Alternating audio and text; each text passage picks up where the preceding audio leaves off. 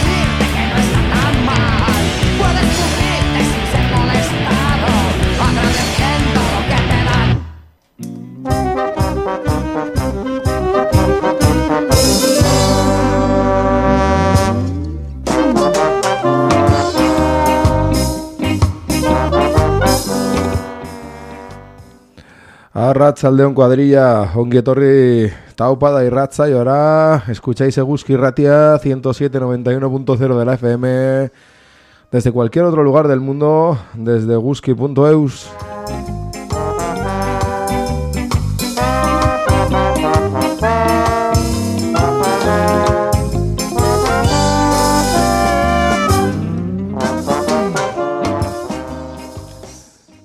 Entramos de lleno en periodo electoral y siempre me acuerdo de esta canción de la Polla Records, de esta canción de Baristo, de este Puedes ser idiota y es que así nos tratan en las elecciones como el ganado que pasta, como el ganado que no piensa, como el ganado que repite lo que la televisión y los grandes medios de desinformación le cuentan.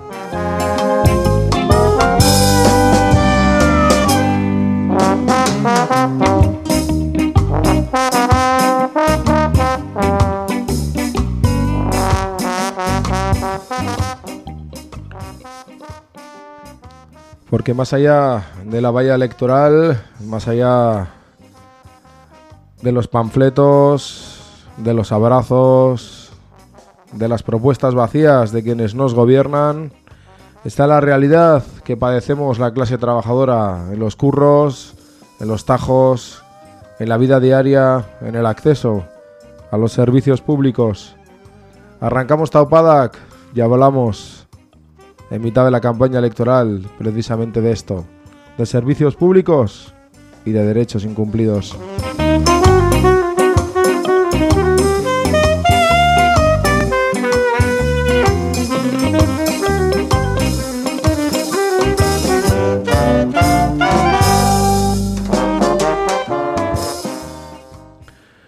Para este lunes os traemos dos contenidos que versan en torno a lo que os decíamos, en torno a la sanidad pública. El primero, vamos a ver un informe que publican periódicamente desde la Coordinadora Estatal de Asociaciones en Defensa de la Sanidad Pública.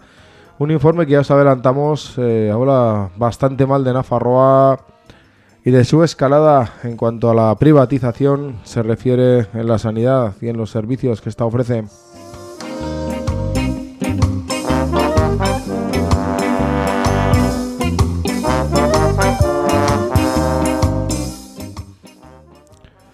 Y ya para mitad del programa nos acercaremos a una manifestación que se celebraba este pasado sábado en Iruña, una manifestación en, el tema de la vivienda y que tocaba múltiples eh, vertientes, miraba el tema de la vivienda con los ojos de diferentes colectivos sociales, de diferentes eh, entidades. Un buen repaso pues a lo público, hablando de vivienda, hablando de sanidad aquí en Taupadac, lunes 15 de mayo de 2023, 6 y casi 6 minutos de la tarde. Arrancamos aquí Taupadac desde el corazón de la Aldeza, Raviruña, desde la plaza de la Navarrería.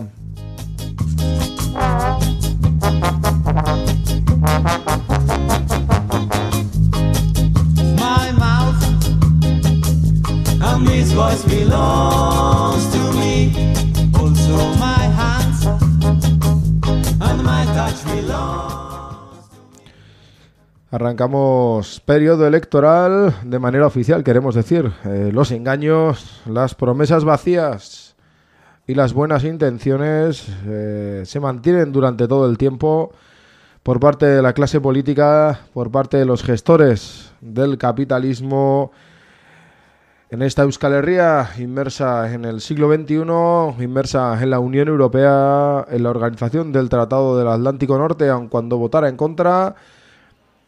Lo decimos, los engaños, las promesas vacías y las buenas intenciones se van a multiplicar de manera exponencial durante estas dos semanas. Nos van a vender una realidad que no existe, nos van a creer, hacer creer en una distopía absoluta y totalmente falsa.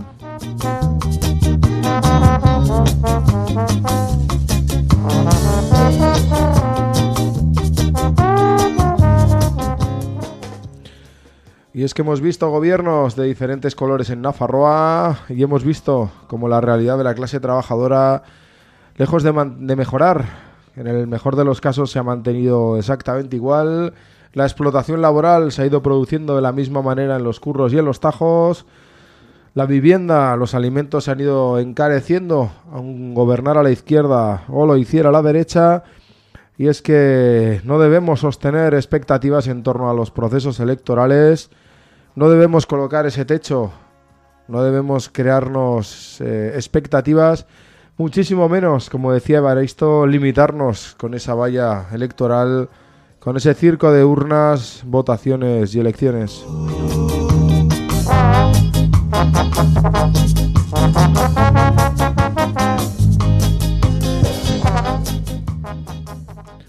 Y es que si ganara o ganase la derecha, deberemos de apretar el culo, de seguir peleando y de seguir en la lucha. Si por contra lo hiciera la izquierda, también deberíamos de apretarles para que no se salgan del redil, para que las promesas vacías que mantuvieron se vean obligadas a cumplirlas. Y se vean obligadas a cumplirlas por la lucha de clases, por las calles llenas de gente y de pelea, que les obligue, digamos, a tener que plantear alternativas, a tener que escuchar a la calle, o aunque solo fuera para mantener sus sólidos y cómodos sillones.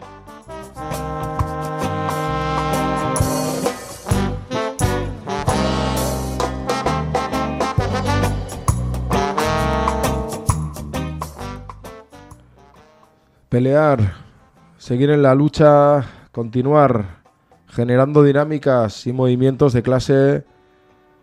Ninguna revolución, ningún cambio de verdad se produjo en las urnas. Tenedlo absolutamente claro, la lucha es diaria, es una lucha de clases, es antagonista y es antisistema. No entramos a valorar la participación o no en las elecciones, el voto que cada cual debe marcar en las urnas o si debe acudir a ellas. Lo que tenemos que tener absolutamente claro es que sin la lucha de clases, sin la pelea diaria, sin la organización revolucionaria de la clase obrera, es literalmente imposible, repito, es literalmente imposible acabar con los problemas que nos acechan con el tema de la vivienda, con el empeoramiento paulatino de los servicios públicos, con la explotación laboral en los curros y en los tajos, con la subida de los productos básicos. Ninguna de estas cosas, ninguna de estas cosas va a mejorar a través de la votación, a través de las urnas, a través de los parlamentos. Solamente la lucha de clases, la calle, la organización revolucionaria y, por qué no decirlo, la toma del palacio de invierno nos llevará a mejorar todo esto, a conseguir de verdad los objetivos del proletariado, a vivir de una manera digna, de una manera saludable, de una manera, por qué no decirlo, ociosa.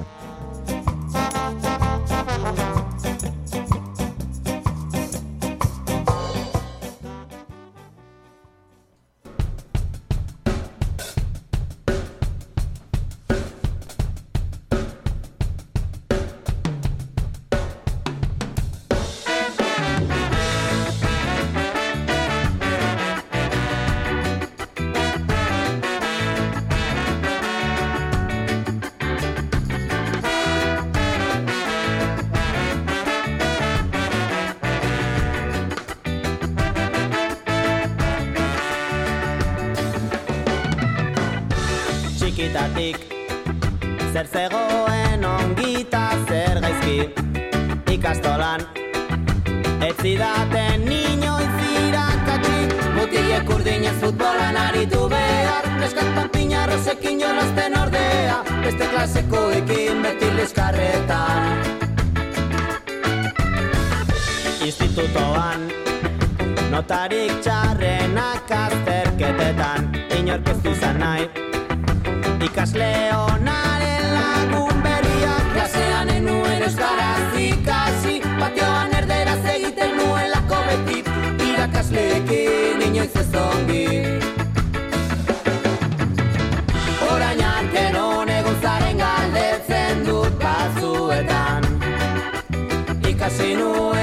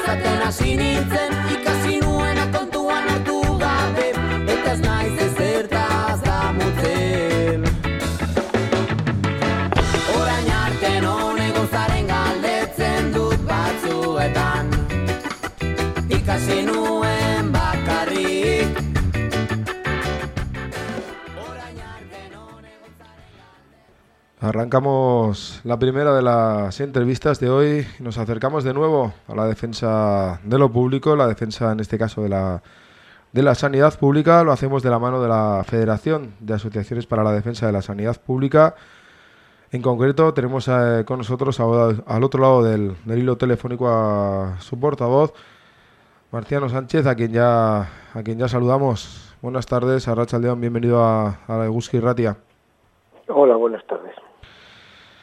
Noveno informe que saquéis de la, desde la Federación de, Asociaciones para la Defensa de la, de la Sanidad Pública.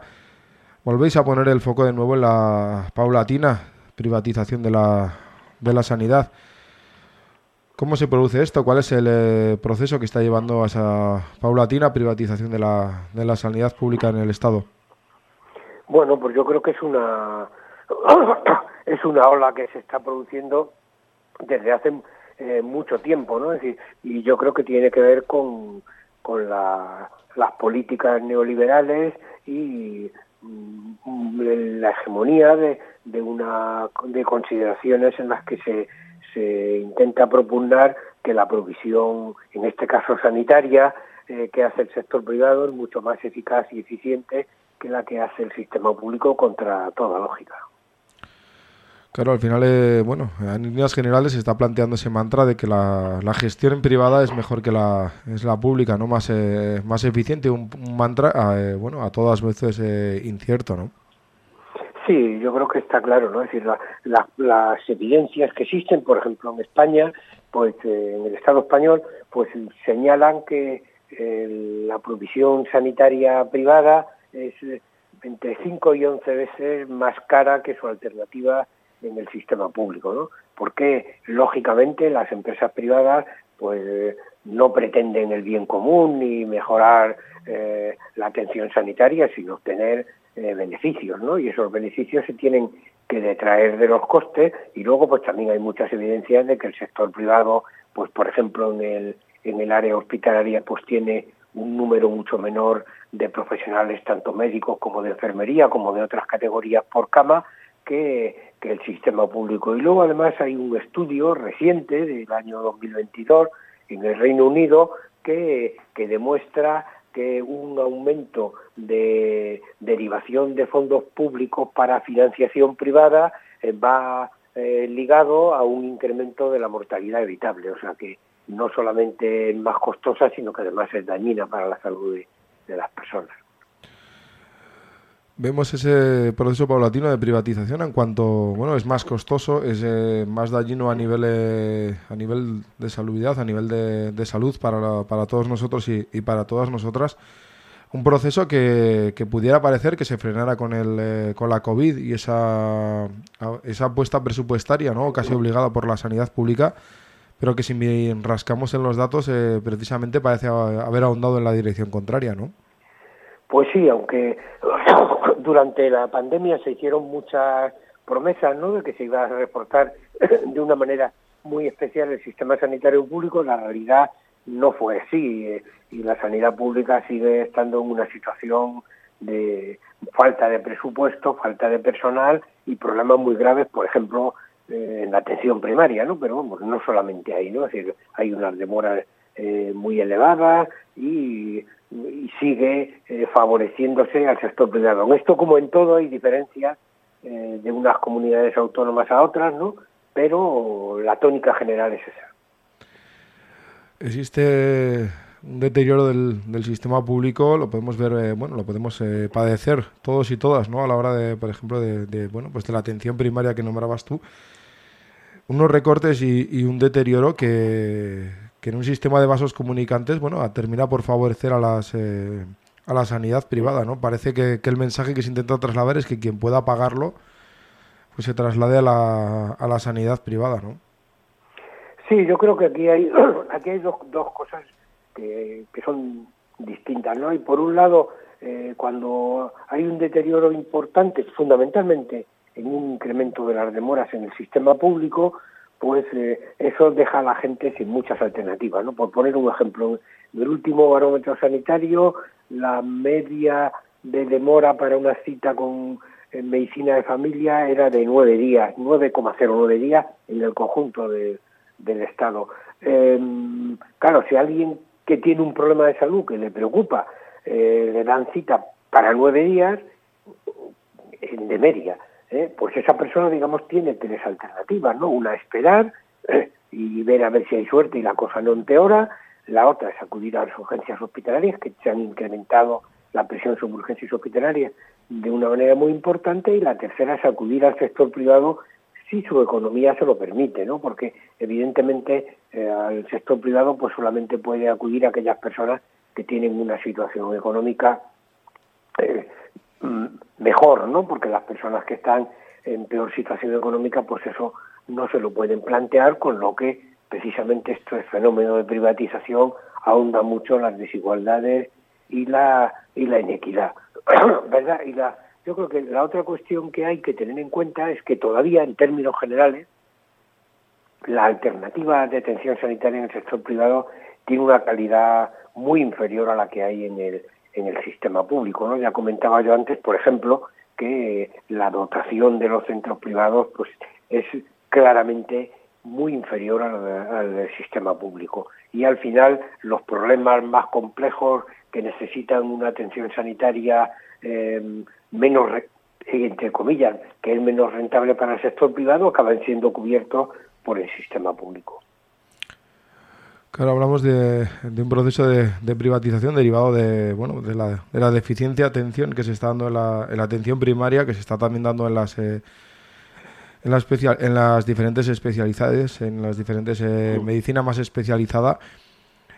Y queríamos entrar un poco a- al detalle también aquí en, eh, en Navarra, ver un poco cuál es la, la situación y aprovechar precisamente esa desviación que se produce hacia la, atención sanitaria privada para, hablar de, de nuestra comunidad. Y hacerlo porque en Navarra, bueno, una de las eh, características principales de esa privatización es precisamente la, la desviación de diferentes eh, funciones de la sanidad pública a las, eh, bueno, pues a los hospitales, a las entidades privadas. Sí, bueno, Navarra eh, llamativamente tiene un porcentaje muy elevado de camas de titularidad privada sobre el total, ¿no? un 40%, la media de- del Estado es de 26,73% y congruentemente pues también tiene eh, un porcentaje muy importante de alta tecnología que está en el sector privado, ¿no? un 51,61% del total de la alta tecnología que hay en la comunidad está en centro privado, mientras que la- el promedio del, país del país es de 34,41%. Eh, por ciento, y, luego también pues el gasto de bolsillo mm, es muy alto en eh, la comunidad navarra, los euros por persona y año que se dedican a gasto bolsillo está en el tercer lugar de todo el país, ¿no? Y el porcentaje mm, de dinero público que se dedica a conciertos también está por encima de la media. Creo que hablábamos de, de Navarra, en el propio informe habláis de que, bueno, de, que es eh, reseñable ¿no? esa escalada de, en- de nuestra comunidad en cuanto a la, a la privatización de diferentes eh, funciones de la sanidad pública, ¿no? de cómo ha ido escalando en, esa, en ese ranking, en esa tabla que, establecéis desde la federación. Sí, eh, Navarra eh, ha aumentado ¿no? la, la posición en cuanto a grado de privatización que tenía respecto al conjunto del país. Ahora mismo está en el quinto lugar y el, el pasado año pues estaba en el en el treceavo, ¿no? O sea que comparativamente la situación ha empeorado. De todas maneras, yo creo que aquí hay que ser consciente de que los informes lo que hacen es comparar la situación de una comunidad autónoma con el, con el resto, de manera que si que a veces lo que ha sucedido no es tanto que esa comunidad autónoma empeoró, sino que las otras eh, mejoraron en su posición relativa, sí, que empeoraron menos, ¿no? Para entendernos. Eh, Hablamos todo el rato de, bueno, del proceso que se está produciendo en torno a la, a la privatización de la, de la sanidad, de las diferentes funciones.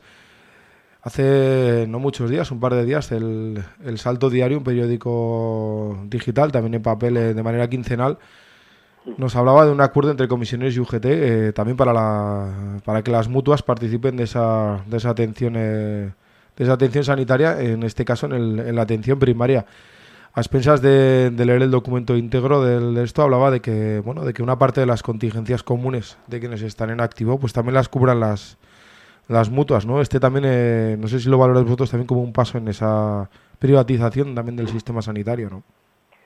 Sí, yo creo que, bueno, se refería eh, exclusivamente a, aquellas contingencias relacionadas con la traumatología, no, no a todas, ¿no? Es decir, por ejemplo, no a, eh, una gripe o a, un cáncer o, bueno, a cualquier otra diferente, ¿no?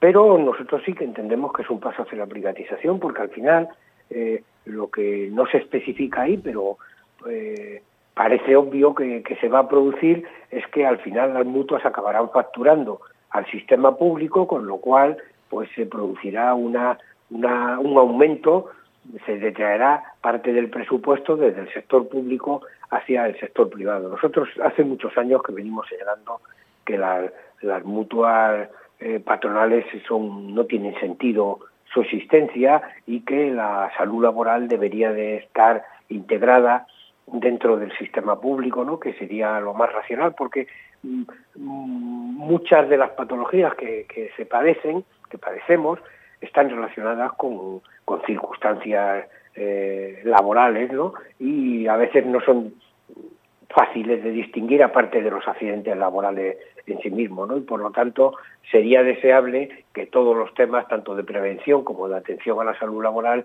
fuesen una parte de la atención sanitaria pública. Además en el bueno en el caso de las mutuas eh, eh, se establecería no En- viendo al, al extremo de este desarrollo eh, digámoslo así, una división entre, la, entre quien se encuentra en activo y quien, y quien no lo está, ¿no? Cada vez quedaría la sanidad eh, pública como un sistema más, digámoslo así, diferenciado entre quienes trabajan, están en activo y quienes no lo están, ¿no? Llegaríamos a un sistema, si esto se, se desarrollaría en, en más aspectos, a un, a un sistema más marginal, ¿no? En la sanidad pública. Claro, evidentemente, sí, es un- eso es un factor de, de discriminación, ¿eh? el que haya personas que puedan tener una vía distinta para el acceso a las prestaciones asistenciales. Ya sucede, por ejemplo, con el modelo de las mutualidades de funcionarios, ¿no? Y todo lo que sea ampliar este modelo de desigualdad eh, dentro de- del acceso a las prestaciones sanitarias es muy negativo y evidentemente pues favorece la inequidad y, y- margina a un, a un sector de población que, que no va a tener acceso a, a esas prestaciones o va a tener un acceso en peores condiciones a esas prestaciones. Hablamos eh, durante toda esta entrevista de ese proceso de, de privatización que se viene dando ya desde el, bueno, desde el año 91. Eh, vemos que este proceso, bueno, pues despacio, despacio, unas veces más rápido, otras más, de, más lentamente se sigue produciendo. ¿En qué parámetros habría que, que situarse? ¿Qué, qué planteamientos habría que, habría que realizar o plantear desde la Federación para, para terminar con este desarrollo de la privatización del, del sistema sanitario? ¿Por dónde tendríamos que, que enfocar, por así decirlo, la pelea? Bueno, pues yo creo que hay cuatro cosas que, que son fundamentales. Hay muchas más, ¿eh? porque lógicamente hay, eh, hay muchos aspectos. ¿no? El primero tendría que haber una financiación sanitaria eh, suficiente ¿no? De la sanidad pública, ¿no? una financiación pública. En estos momentos la financiación que tenemos está por debajo de la media de la Unión Europea, de los países de la OCDE, etcétera. Si hay un déficit de financiación, esto favorece el mal funcionamiento del sistema. Yo creo que esto sería un primer problema. La segunda cuestión es eh, el tema de la atención primaria. Hay que reforzar la atención primaria eh, porque tiene que ser la base fundamental del funcionamiento eh, de, del sistema sanitario. Una buena atención primaria podría resolver entre el 80 o el 90% de los problemas de salud de la población y eso también impactaría eh, positivamente eh, disminuyendo las demoras porque se producirían menos derivaciones innecesarias hacia la atención especializada. La tercera cuestión que habría que asumir de manera muy clara es paralizar las privatizaciones, y recuperar aquellas privatizaciones que se han realizado eh, previamente. ¿no? Es un, este es un proceso bastante complejo porque hay contratos de índole muy diversa en cada comunidad autónoma, unos son de muy largo plazo, otros son de corto plazo, pero lo primero es que no hay que hacer más y eso ya eh, pararía esta deriva de aumento y luego habría que empezar a recuperar hacia lo público el resto de las cuestiones. Y luego la última cuestión que es importante, que es que habría que hacer una utilización intensiva de los recursos del sistema sanitario público. ¿no? Si yo creo que todo el mundo, mm, o mucha gente tiene la experiencia de que mm, cuando le citan para una resonancia o para una un TAG o bueno, alguna eh, prueba de alta tecnología y le derivan al sector privado, le pueden citar pues un sábado por la tarde, un domingo por la mañana o un festivo, ¿no? Eh, mientras que los recursos del sistema público están básicamente utilizados en turnos de mañana, días de diario y en, unos pequeños sectores de la tarde. Es decir, eh, utilizar intensivamente lo, los recursos que tiene el sistema público, que son muy importantes y no están bien utilizados, favorecería el primero que se haga menos necesario el recurrir al sector privado, pero además el que mejorasen eh, estas demoras, estas listas de espera que a veces son claramente intolerables. Y luego, pues evidentemente habría muchas más cosas que hacer, ¿no? Habría que desarrollar la participación eh, social y profesional, eh, atajar y los determinantes sociales de salud que, que, tienen mucho que ver con cómo se producen las enfermedades y las desigualdades a la hora de, de la atención sanitaria. Bueno, pues hay lógicamente el, el, tema abordar la salud mental, por ejemplo, que es un tema muy muy poco eh, tratado, ¿no? Eh, con muchas carencias en, nuestro país, la salud sexual reproductiva, o sea que, que, mm, habría muchos más, ¿no? Pero yo creo que los cuatro primeros serían los fundamentales. Si os parece, vamos a cerrar poquito a poco la, entrevista. Hacíamos esa radiografía de la sanidad pública, ese desarrollo de la privatización que se sigue produciendo eh, unas veces de una manera más acelerada, otras de una manera más, eh, más lenta. Poníamos también eh, las medidas, acabas de nombrar eh, cuatro de las que planteabais desde la federación que podrían atajar bueno, pues este desarrollo hacia la, hacia la privatización de la sanidad pública. No sé si hay alguna otra alguna otra cosa que, que, que querrías mencionar que se nos haya podido escapar durante la durante la entrevista. Por nuestra parte no tenemos más que agradecerte que hayas querido charlar con, con Eguski Ratia, que hayas querido hablar con nosotros sobre la sanidad pública, sobre ese informe que, que publicabais este mes de mayo. Sí, yo, yo un par de cosas, ¿no? Eh, que, que tiene que ver no solamente con lo que habría que hacer, sino lo que podemos hacer eh, nosotros y nosotras, ¿no? Yo creo que lo primero que hay que hacer es tener conciencia de cuál es la situación y movilizarse, ¿no? Yo creo que ha habido movilizaciones muy importantes en todo el Estado español, también ha habido en, Navarra, pero mm, en el País Vasco, en Madrid, en Galicia, en Andalucía, en Castilla y León, o sea que ha habido movilizaciones muy importantes de la ciudadanía para, para exigir eh, un sistema sanitario público de calidad y que se acabe, digamos, esta deriva privatizadora. Y luego, bueno, acordarnos el 28 de mayo, ¿no? Eh, al final las políticas que hacen eh, las comunidades autónomas dependen de los gobiernos que tienen, ¿no? Y esos gobiernos mm, los decidimos con nuestro voto, ¿no? O sea, esto no... Eh, ahí no vamos a votar, no sé, cosas ideológicas, también, por supuesto, ¿no? Pero fundamentalmente lo que vamos a votar es eh, cómo se van a gestionar nuestros servicios públicos, si una comunidad autónoma se va a centrar en desarrollar la sanidad pública o, en, o al contrario en privatizarla cada vez más, eh, etcétera, etcétera. ¿no? Yo creo que ahí mm, tenemos que ser conscientes de que nuestro voto es importante, que hay que votar y que hay que hacerlo por aquellos que van a defender nuestro sistema sanitario público. Pues ahí queda ese llamamiento a la movilización y a, la, y a participar de los procesos, del proceso electoral este, este 28 de mayo con, con la idea fija de la defensa de los, eh, de los servicios públicos en la sanidad, en este caso de manera más, eh, más concreta. Nos queda solamente agradecerte estos minutos que has estado con, con nosotros aquí en Eguski Ratia, que nos hayas trasladado esa radiografía de la, de la sanidad pública en el, en el Estado y esos planteamientos que, que defendéis desde la, desde la Federación. Ha sido un placer tenerte aquí en, en las ondas de, de Guski y Ratia y nos citamos para, para próximas ocasiones que seguro se, se producirán. Bueno, pues muchas gracias a vosotros y encantado de participar.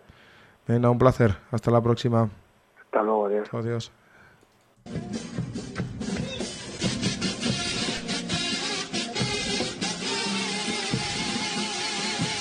Imagina que es el día después que ya todo se privatizó.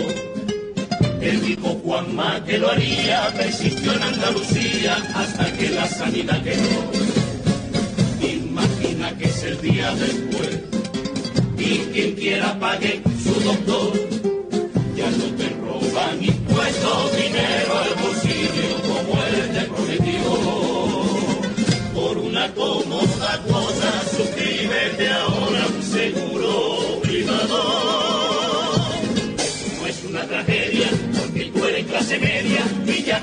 Cobras mil euros. Si sufres de hipertensión o de diabetes igual, si no te daba insulina para la pastilla, siempre puedes rezar. Imagina que es el día de la escuela Andalucía y tiene enferma de tu madre. Métela en la residencia, ya no hay ley de dependencia, tu ahorro diagnostican cáncer, hacer algo traficante al estilo Breaking Bad.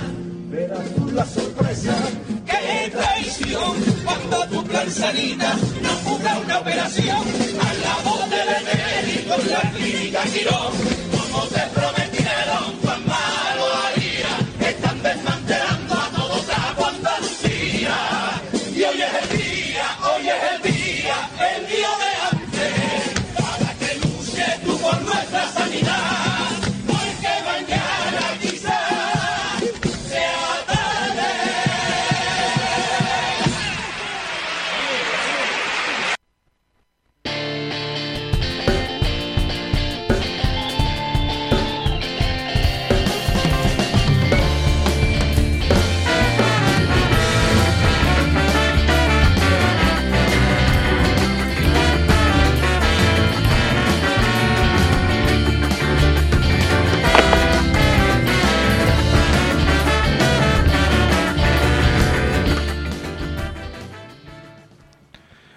En la segunda parte del, del programa de hoy, como os decíamos en el, en el sumario, nos vamos a acercar a la problemática de la, de la vivienda y lo vamos a hacer al hilo de la, de la manifestación que se organizaba este pasado sábado aquí en, en Iruña, convocatoria de, de diferentes colectivos.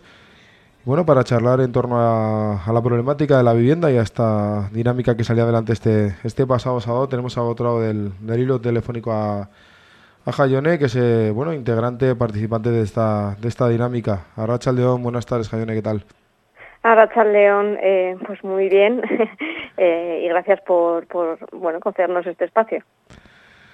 Quizás, eh, bueno, arrancando por el, por el principio, que suele decirse, eh, planteabais una dinámica con el, conjunta con el tema de la, de la vivienda. ¿Cuál es la situación de la, de la vivienda, de este derecho fundamental aquí en, en Iruña? Bueno, eh, en Iruña y así, y así como en Navarra, y creemos que, bueno, pues es una problemática general muy vinculada al propio mercado que, que se, ha, se ha generado, se ha creado, se ha facilitado eh, en, muchos países de, del mundo, pues bueno, varios colectivos y entidades sociales y personas particulares que, que vivimos aquí, eh, pues bueno, hemos detectado pues la, pues diferentes problemáticas, ¿no?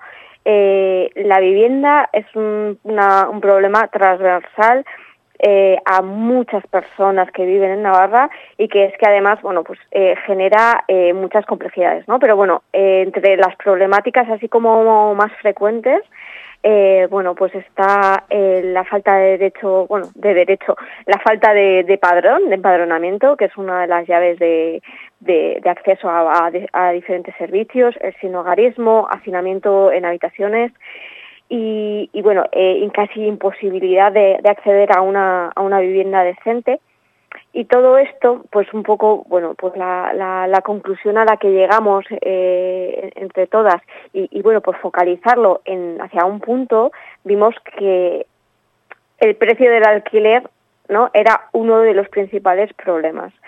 Eh, con precio de alquiler no solamente nos referimos a lo que se paga al mes, que bueno, eh, como seguro que sabéis, está los precios están totalmente desorbitados y, por ejemplo, aquí en Iruñería pues los precios eh, eh, por lo menos los que se los que se hacen públicos no bajan de 700 euros eh, aproximadamente pero es que además no hay otros precios que hay que pagar para poder acceder a ese, a, a ese alquiler como son fianzas de eh, varios meses avales te piden también contratos eh, bueno no hay como una serie de, de características a las que además se le suma eh, pues varios casos de que hemos que somos conocedores y que son demasiado normales de racismo y xenofobia, ¿no?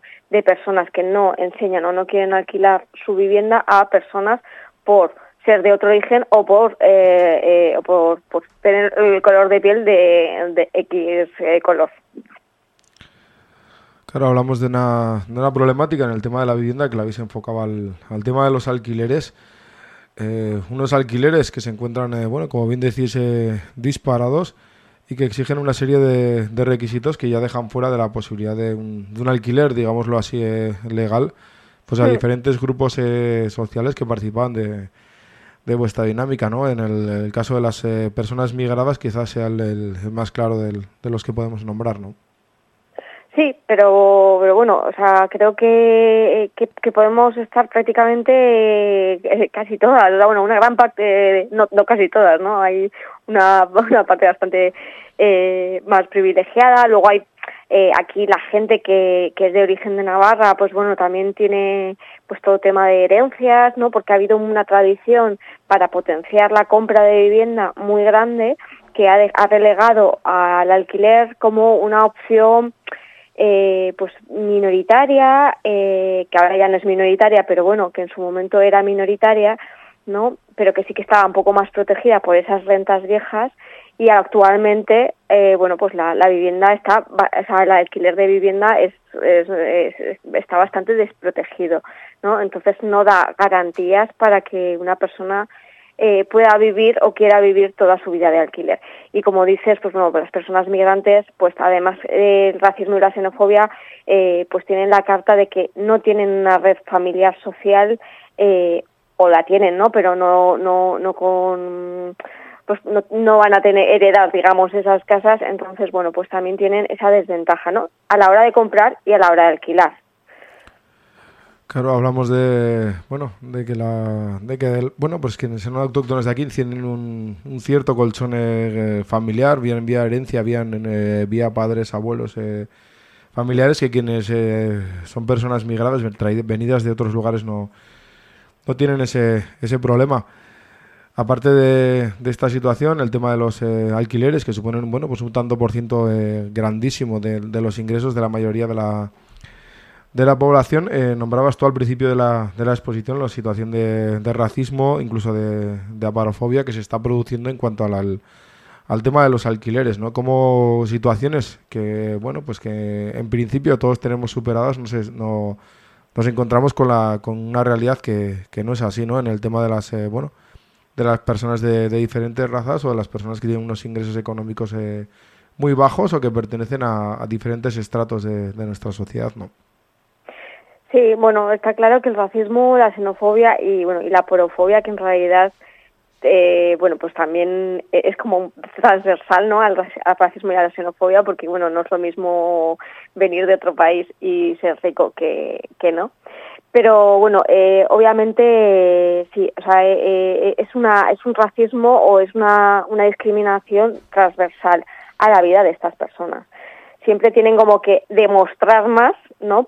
Demostrar más su valía en, muchas cosas, ¿no? Por ejemplo, a la hora de, de, conseguir un trabajo, pero en el caso de la, de la vivienda también, ¿no? O sea, se les va a exigir más, más fianza, eh, además tienen que hacer más llamadas, eh, eh, visitar más pisos o venir como avalada por alguna persona eh, pues de origen navarro digamos para que para que les puedan no eh, para que puedan tener ese acceso a, a, la vivienda no entonces bueno las situaciones que se generan pues es que eh, muchas de estas personas pues caen en el mercado negro pues en ese mercado oculto de alquiler de viviendas eh, cuyos precios están por encima de los del mercado, ¿no? O sea, es una, una, una, cosa que es una locura, ¿no?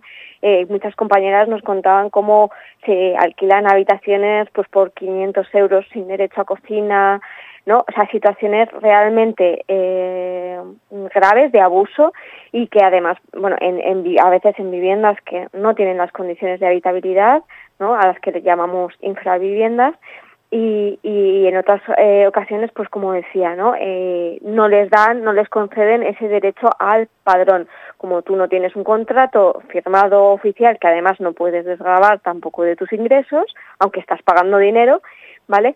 Eh, además no tienes el empadronamiento y por lo tanto no puedes ni siquiera, por ejemplo, abrirte una cuenta bancaria o recibir notificaciones oficiales o, o pedir determinadas ayudas, ¿no?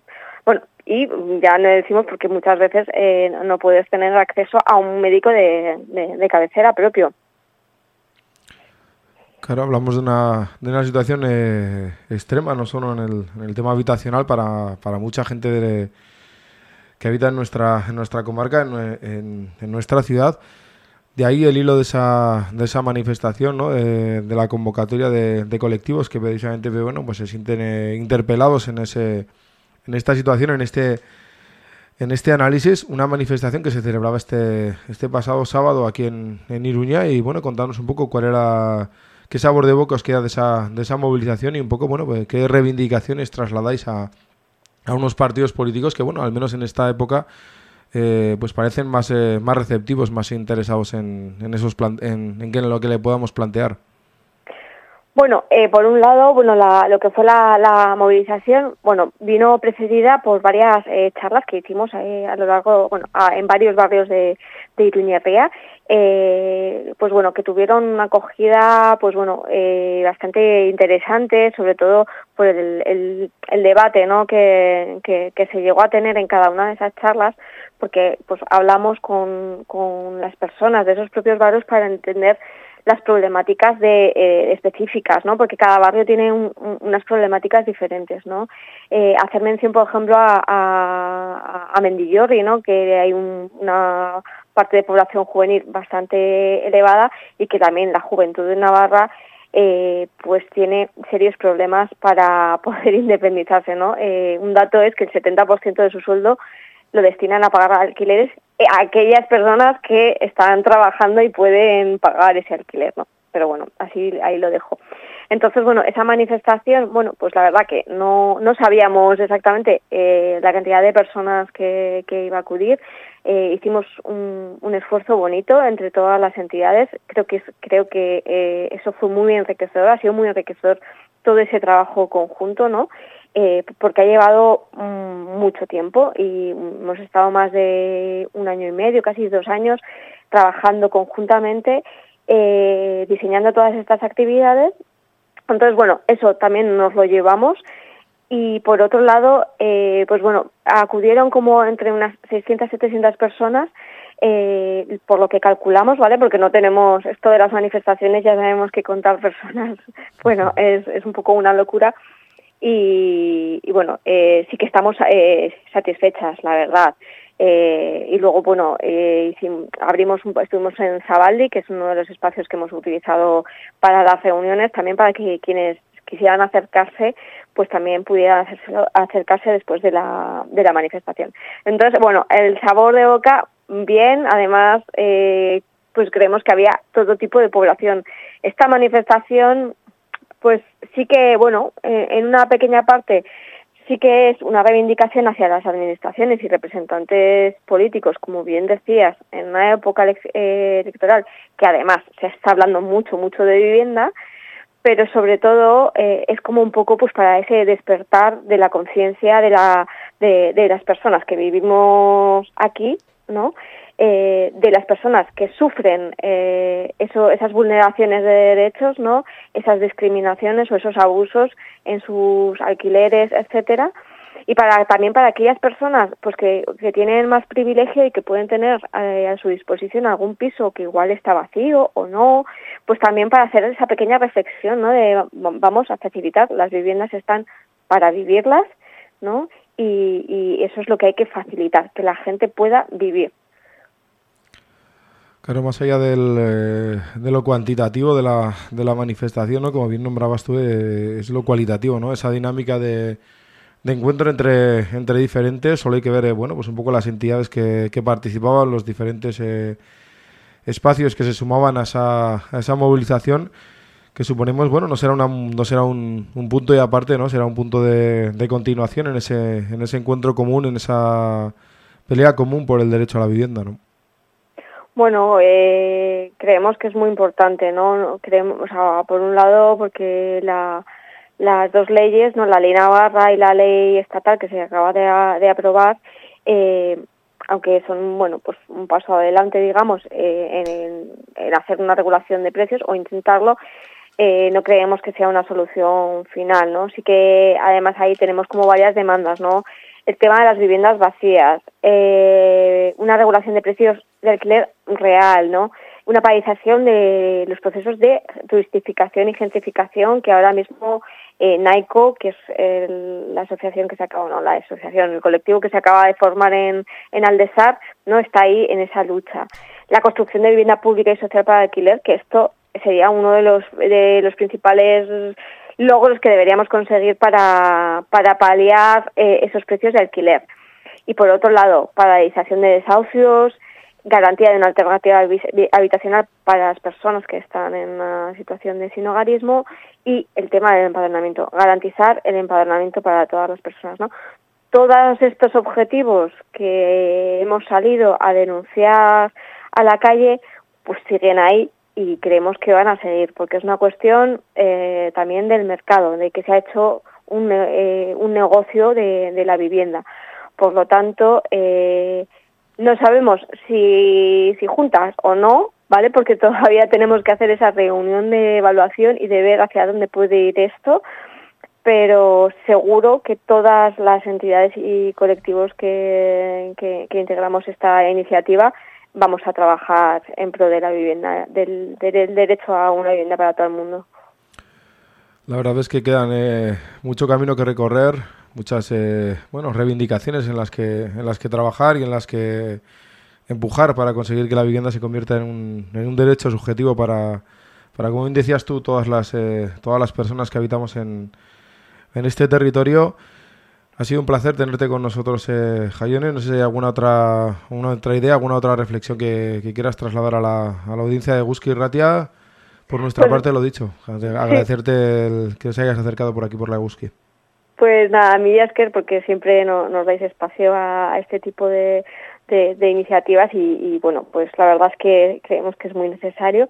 Y al hilo de lo que decías, ¿no? De que la vivienda sea un derecho subjetivo, eh, eh, claro, ese es el tema, ¿no? Es que en papel ya lo es, y, pero no lo está haciendo. Entonces, bueno, que, que, que creo que es una responsabilidad que debemos asumir eh, todas las personas que, que vivimos aquí en este territorio, como decías, y que deberíamos ver- vernos un poco interpeladas ¿no? por, por esta problemática. Pues esperamos haber puesto nuestro, nuestro granito de arena en esa, en esa dinámica, en esa pelea por, por la vivienda. Ha sido un placer tenerte aquí en, en las ondas de, de y Ratia, Jayone. Seguiremos eh, pendientes de hacia dónde evoluciona esta, esta dinámica, esta lucha por, por la vivienda. Pues mira, es que soy Venga, un placer. Agur. Agur.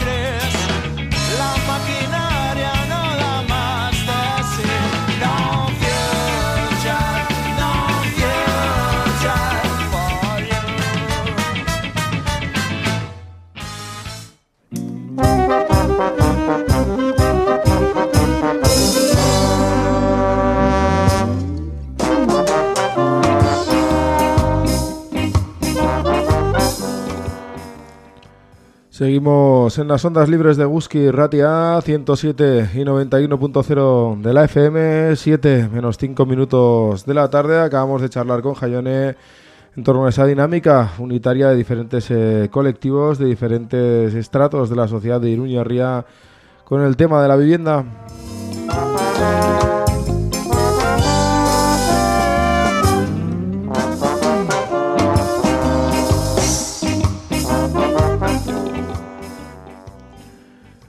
Menos de cinco minuticos nos quedan para dar el relevo a las gentes del programa de la Reza Rosa de, Vi- de Bon Vivan.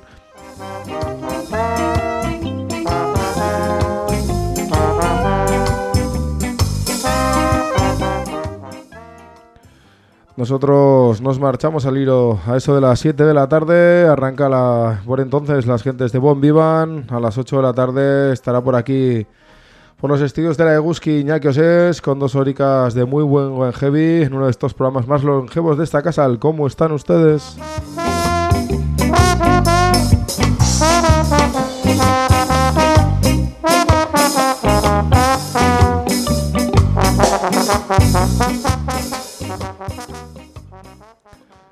Como veis, la programación continúa en Eguski Ratia. Gracias a todos vosotros y a todas vosotras, a esa comunidad de Guskides, de quienes han decidido dar el paso y aportar 20 euros al trimestre para que Eguski Ratia pueda seguir emitiendo, para que sigamos poniendo esa pica en ese dial tan feo y tan gris de la FM.